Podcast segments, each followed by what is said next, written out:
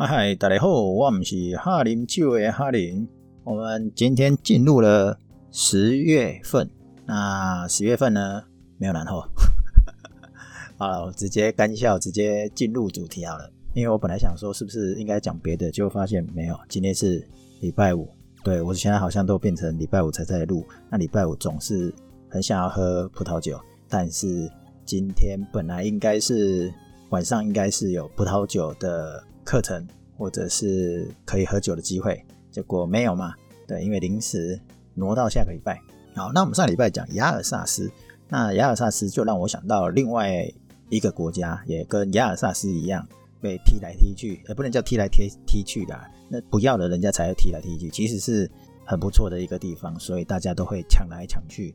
哦，那亚尔萨斯是法国跟德国这边抢来抢去嘛？那我们今天就来讲这个跟它很类似的。国家亚尔萨斯不是国家，亚尔萨斯只是一个地区变成一个省份。但是今天要讲的是国家摩尔多瓦。那为什么要讲摩尔多瓦？因为十月份的第一个周末呢，就是摩尔多瓦葡萄酒节。对，就是这个礼拜，也就是十月二号、三号。那这一个节日呢，设立在两千零一年。那当时呢，最主要的目的就是要让大家认识酿酒跟葡萄。栽培的重要性，所以他们的庆祝活动通常会持续一整个周末。那他们也会，啊，摩尔多瓦的这个国家的人通常就是会穿上民族服装，因为要尊重国家的文化传统嘛。那这种活动通常都也会吸引了成千上万的人去参加。当然现在是 COVID-19，所以应该没什么参加才对。哦，我为什么这样说呢？因为 Facebook 好像没有什么活动在进行的感觉。我是指台湾的，去年、前年之前还有。那台湾为什么也有在庆祝这个活动？很简单，因为他卖酒，酒商卖酒难免也要找一下主题嘛。而且莫多瓦好像是很冷门的酒，哎，如果你认真的找了一下，其实也没有那么冷门，好几个酒商都有在呃卖这样这个区域、这个国家的葡萄酒哦，只不过。可能在台湾比较小小众的啦。为什么？台湾毕竟还是这个法国、意大利呀、西班牙是大众嘛。好，今天讲了三分钟，还要进入主题。我们今天就来讲摩尔多瓦的葡萄酒节。好，那我们来科普一下好了啦。这个摩尔多瓦呢，这个国家是用罗马尼亚文，不是摩尔多瓦文，没有摩尔多瓦这个文字啊。好，那当然讲葡萄酒节嘛，所以。有没有一个专门的摩尔多瓦葡萄酒的官网？有的，因为他们有成立了一个这样的组织，哦，专门就是要来推销摩尔多瓦的葡萄酒。然后我们今天会快速的帮大家介绍，因为这个比较少见的摩尔多瓦的葡萄酒呢，嗯，见仁见智啊，因为有的人喝了很喜欢，有的人没有那么喜欢。那像我的朋友超喜欢，一直在团购。我不知道他买了几几箱了，团购几次了，至少团购印象就三次起跳了。好，那摩尔多瓦葡萄酒的官网呢，叫就叫做 triple w 点 wine of moldova dot com w i n e o f m o l d o v a 点 c o n。啊，你如果进入这个网站呢，会算蛮有趣的。为什么呢？因为文字当然就是用罗马尼亚文。但是它的官网有趣是在于，不管你是想要用中文或英文，都还是回会回到它原来的罗马尼亚文啊？什么意思呢？右上角有一个英文、俄罗斯文哦的切换，切来切去还是罗马尼亚文。整个网站最下面呢，有波兰跟这个中文。这样的网站呢，你去点选了以后呢，不好意思，还是罗马尼亚文。所以你就是要看罗马尼亚文。但是罗马尼亚文不知道是不是比较少见啊？而且。想当然了，我也不会罗马尼亚文啊，英文、法文都已经很破了，还看什么罗马尼亚？虽然有 Google Translate 啊，在 Google Translate，哎，对，看得很累，因为翻起来还是有点怪怪的。接下来我们就来讲一些历史故事，算是科普了，对，听一下嘛。这个这个国家呢，真的很有趣，就跟亚尔萨斯一样啊，被挖来割去的哦，就是一下子。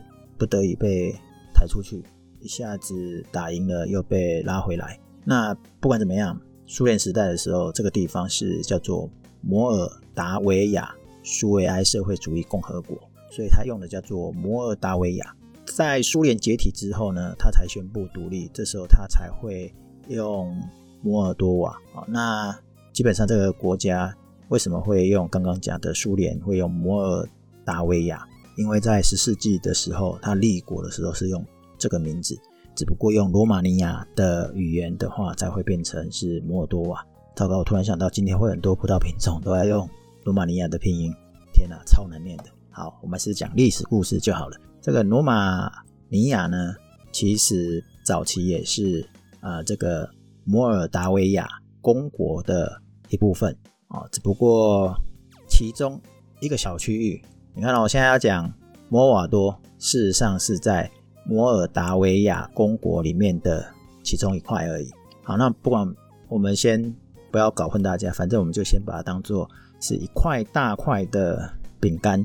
摩尔多瓦他当时就很纠结，跟谁纠结呢？跟波兰的历史纠结在一起，然后呢，也跟匈牙利王国就在在一起。为什么？匈牙利很有兴趣的将摩尔多瓦。把它纳入它的政治版图，它的帝国的这个政治轨道上。那因为波兰在某一个时期它是很强大，强大它可以对抗这个匈牙利，所以呢，他就把这个摩尔多瓦呢又找来合作。所以你看哦，他就会一下子附庸来，一下子合作哦。那当然也是跟他的国王有关嘛。一直到十六世纪才被土耳其入侵。才开始沦为这个奥斯曼土耳其帝国的保护国，也就是说，从十六世纪一直到十九世纪，大概三百年呢，它就没有所谓的自主权。所以一旦没有自主权呢，就不会发生有葡萄。看起来我跳太快了，因为呢，我们讲摩尔多瓦的葡萄酒文化呢，其实要从它古时候。开始讲，而且这个古时候呢，基本上就像我们国中课本才会提到的中生代，也就是第三纪这个时代开始，也就是说，距今七千万年前，这个地方就有葡萄树的遗迹，算遗迹啊。然后一直到这个七世纪、八世纪，而西元前七八世纪左右呢，哦，因为这个希腊殖民地的关系，在整个黑海哦它的北边。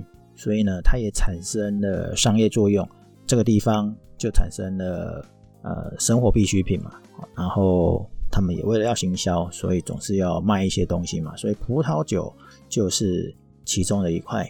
那快速的介绍这边的历史，就会变成是哦，因为基督教的关系，它的传播，所以葡萄酒就成为葡那个基督教的仪式的其中一个物件。哦，那就是教堂总是要交流嘛，总是要祭祀嘛。不一定不一定这个来喝，但是一定是基督的血嘛，哦，这大家可能稍微也都了解到这件事。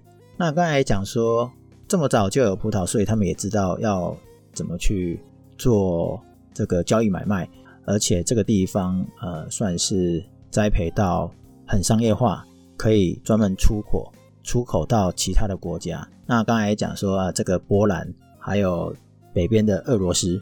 把葡萄酒卖给这些城市是很习以为常的。那甚至说，呃，当时他的这个这个统治的一个国王，也不能叫国王，应该啊，反正应该也叫国王啊。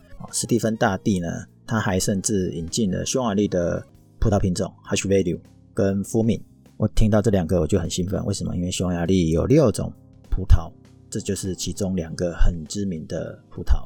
以后如果讲到匈牙利品种的时候，我们一定会讲到那六种葡萄里面，这两个一定会被再拿出来讲，尤其是福敏啊，有还有一个福敏的葡萄酒节，明年，所以明年我们一定会讲到福敏。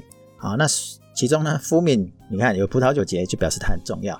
福敏呢，因为长期的栽培，所以它的条件呢也适应了当地的，结果有在地的另外一个名称。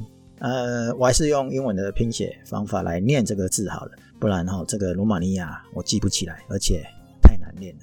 这个英文的拼音叫做 C O T N A R I，Continental。这个品种呢，甚至还被公认认为说它是优于 Tokai 的。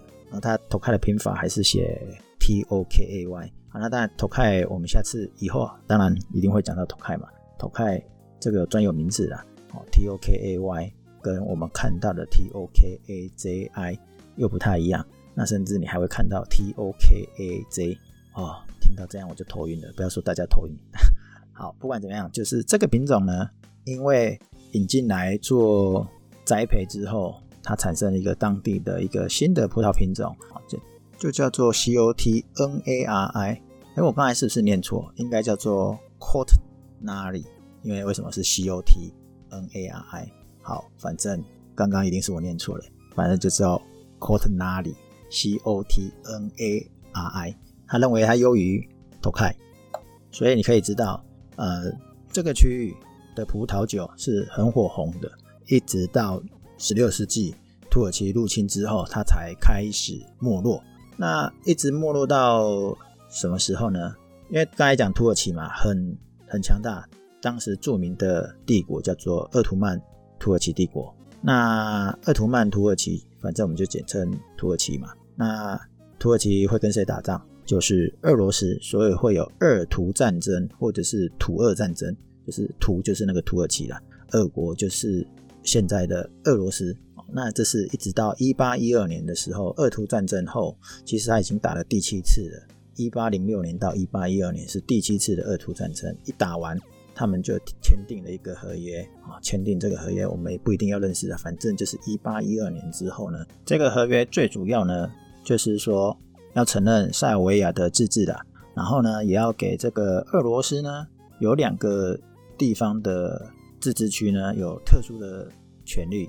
简单来说就是这样子。那这些地方的权利呢，其实就包含了啊，我们今天讲的摩多瓦。虽然签完两周后就换法国拿破仑就发动对俄国的入侵，那因为签了合约嘛，所以土耳其鄂图曼帝国呢。就没有要加入这次入侵，不然前面几次啊，大家都会同盟来同盟去嘛。然后你打他的时候，我们就大家一起打嘛。是欧洲的历史，这个有空我们再来好好讲。反正我们在讲这个葡萄酒的时候，历史就一定会在这个洪流里面了。好，那刚才讲说一八一二年呢，这个摩尔达维亚公国里面的比萨拉比亚呢，就割给了。沙皇俄国就是俄罗斯，那剩余的被割出来剩余的摩尔达维亚呢，就是摩尔达维亚割出来是比萨拉比亚这个地区给俄国，那剩余的那一块呢，就成立了罗马尼亚联合国联合公国了。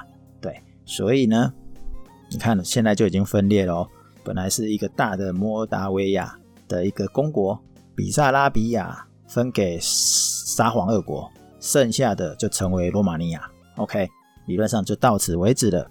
那真正的摩尔多瓦呢，是要从这里开始。虽然此时它还不是叫摩尔多瓦，它只是其中一块叫比萨拉比亚。那比萨拉比亚呢，当时有一个吸引的条件，因为这个俄国已经收回，不能叫收回来，就是占了这个区域嘛。那这一个区域是刚刚有讲，它是很有发展葡萄酒的条件呢，所以它就实施了一些政策，例如说，你只要移民来这边，我就给你土地，土地给你多少呢？六十五公顷，而且呢不用税收，所以很多周遭的国家就会搬过来，什么德国、保加利亚啦、希腊、亚美尼亚啦，甚至法国都跑来，所以你只要定居在这里的，到后来他就会对这个。土地呢会栽种葡萄嘛，会种葡萄就会酿酒啦，所以你会对这个地方最后的贡献就会转换到葡萄酒事业。尤其我刚才讲的这些国家，有很多都是酿酒的国家嘛，法国啦、德国，甚至希腊、亚美尼亚都有。那一八一二年呢，这个合约签订完之后，其实某个程度呢，就开启了摩多瓦的酿酒。新的一个复兴时期，它复兴到什么程度呢？一八七八年，巴黎的世界博览会呢，甚至有摩尔多瓦的葡萄酒得了金牌，所以这个地方的葡萄呢，跟葡萄酒呢是有一定的能耐。OK，所以你看啊，这个这个区域呢，就是比萨拉比亚呢，就是后来的摩尔多瓦。那我就没有再讲细节了，因为细节如果快速的带过呢，你听了你还是会觉得它很悲惨。因为呢，这个俄国在二十世纪的时候发生了这个俄国的那个革命，所以呢，比萨拉比亚一开始是独立，后来又被收回到罗马尼亚。然后呢，一九四零年呢，他又把它割出去给苏联，一直到一九九一年的时候呢，摩多瓦才宣布独立。才会是现在的摩多瓦共和国。不过呢，它比这个法国亚萨斯就好很多，也不能这样好很多啦。嗯，这样谁比较好？亚萨斯是最后回归法国嘛，但是这个摩多瓦就是独立成为一个国家，那它也在发展它的葡萄酒嘛。好，那发展这个葡萄酒呢，这还不打紧。刚才讲说它是一九四零年。呃，被割出来之后，在一九九一年才独立。它独立之后呢，在一九九四年，摩尔多瓦共和国的议会呢就通过了一个法律，叫做《葡萄与葡萄酒法》。这个法律呢是特别关注葡萄酒的生产过程，而且要具有原产地名称的品种保护，所以当时算是很先进的，甚至所有的欧洲只要有种葡萄。然后酿葡萄酒的国家里面呢，可以算是第一个。那看起来复兴之路应该很顺遂，没有？因为在二零零六年跟二零一三年呢，俄罗斯分别做了两次的禁运，禁止运送了。那当然这是政治操作了，不然呢，他两千零六年之前啊，他已经是十大葡萄酒出口国之一了。听起来有没有很可惜？但是我们也不是很清楚嘛，因为我们酒也没有喝的很多。摩尔瓦多呢，为了推动公司单位哦，就是公部门跟私人企业呢，在葡萄酒立法跟规范的框架下，可以做出一些改革，以及为了推广国家葡萄酒的品牌力，所以呢，就成立了一个 ONVD，全文的意思其实就是国家葡萄与葡萄酒办公室啊，Official National。Mine and wine，哎，这个是用英文的翻法了。其实它的罗马尼亚拼法，算了，我还是不要念好了。反正你就记得是 O N V V，它就是国家的单位。就好像有一些啊，葡萄酒协会是国家的组织在推动的哦。就像我们上次有那个 Riesling 啊，Riesling 有政府的组织在支持推动嘛。所以摩尔多瓦的葡萄酒呢，就是由这个单位来推动。那当然它是。呃，为了推动这个，会有一些规则嘛。当然以欧盟为基础嘛，因为毕竟在这个欧洲国家嘛。那欧洲国家除了推动葡萄酒，还有一个很重要的准则就是 PGI 体系。什么叫 PGI 呢？就是保护的地理标志。那摩多瓦呢有四个主要的 PGI。那今天没有讲到这么深入，其实讲深入也 OK 了，只不过是我对这四个地区没有很认识。这个可能还要再另外做功课跟大家分享。那不是啊，重点我认识的这四个地区之后，台湾不见得有酒可以买啊。那刚才讲说摩多瓦已经好像很厉害，在葡萄品种上好像很厉害。那当然它有在地的当地的品种，在地的当地的品种其实有九种哦。那有固定的两红两白是原来的比较。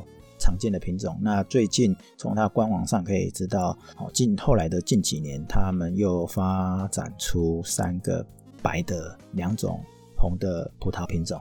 那我会放在我的部落格里面，或者我后面也会放上这个官网的网址，让大家看看哪九种。好，不打紧，反正就是这九种当地的品种。但是呢，在这个十九世纪的下半段呢，啊，当地呢，因为我刚才讲说它很火红嘛，所以它连匈牙利的夫名都引进了。但当然，它也跟其他的国家也引进了一些品种来当做国际品种。例如说，法国就有 Chardonnay、a l i g o d 然后 Sauvignon Blanc、Pinot Gris 啊，这些都是法国的。然后还有什么？呃，穆斯卡，穆斯卡也是法国的哦。但是我现在讲的这是白葡萄的部分。那白葡萄它还有从意大利、德国，哦德国就是 Riesling，还有乔治亚，也进了一些来当国际品种。那红葡萄的部分呢，就有 Cabernet Sauvignon、Merlot、那 Pinot Noir、Malbec、西哈，那这些也都是来自法国的勃艮第啊、波尔多啊，甚至刚刚讲的西哈的话是这个融合。那还有一个这个亚洲国家，但是当时是苏联体制国之一，叫格鲁奇亚。不管怎么样，总之摩瓦多呢，葡萄酒看起来、听起来应该是很厉害。那某一个程度呢，我们要有感受到它真的很厉害。我这样讲好像哪里怪怪的。好，我讲一个 让大家感受一下，就是摩多瓦呢，它跟勃艮第的纬度是一样的，只不过国家不受市场的重视了，所以我们就很少听到它。那我指台湾，你就有可能比较少听到哦。不知道其他的地方常常听得到还是听不到。不过呢，我们刚才讲说它有在巴黎的世界博览会里面得到金牌，然后后来俄罗斯的沙皇呢下令很多葡萄酒呢就往他们那边送，所以对贵族啊或者是一些。镇上名流呢，应该是蛮常见的。哦，只不过是说像刚刚讲的两个时间点嘛，二零零六年、二零一三年。啊，可能一个是两个都是普丁的时期啊，普丁总统哦，俄罗斯的普丁总统的时期下令进口，除了摩多瓦还有这个乔治亚的葡萄酒。都受到波及，所以呢，为了出口生存，据说价格都很便宜。可以值得大家去挖个宝，但是呢，来到台湾呢，应该也便宜不到哪里去。据我所知，我的朋友买这一支酒，而不是买这一支啊，买其中一款酒是啊，咖啡什么用的国际品种，也买了一千多块，对，但相当不错，不错喝，所以他们才买很多次。好，所以这个礼拜就是明后天哦，十月二号、三号呢，就是。摩多瓦的葡萄酒节，那也许大家可以去找个摩多瓦的葡萄酒来试试。那当然啦，这个摩多瓦的庆祝活动呢，以前都在官网上可以找得到。例如说，你可以在这个 Wine Day 点 Wine of Moldova 点 com 里面可以看到，但是它通常会导向到这个 Triple W 点 Wine of Moldova dot com，就是以前都有了。那今年就是没有看到二零二一年的，不过你去看他的 FB，就是 Wine of Moldova 的这个 FB 粉专呢，粉丝专业呢，上面是有今年的活动，也就是明天礼拜二、礼拜三的活动，他们还是有在进行的。那今天就介绍这个摩多瓦的冷知识，算冷知识，因为它的历史故事啊，也是因为上礼拜讲亚萨斯。刚好这个礼拜是摩多瓦的葡萄酒节，然后让我想说可以讲给大家了解一下。那葡萄酒也不错，可以买来试看看。那台北呢有几家在卖，有几家好像三家四家吧。那我不知道中南部台湾的这个中南部卖的怎么样，或者是品相怎么样。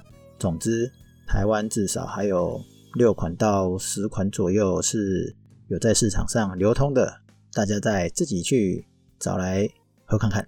那今天就跟大家聊到这里，分享到这里，我们下次聊，拜拜。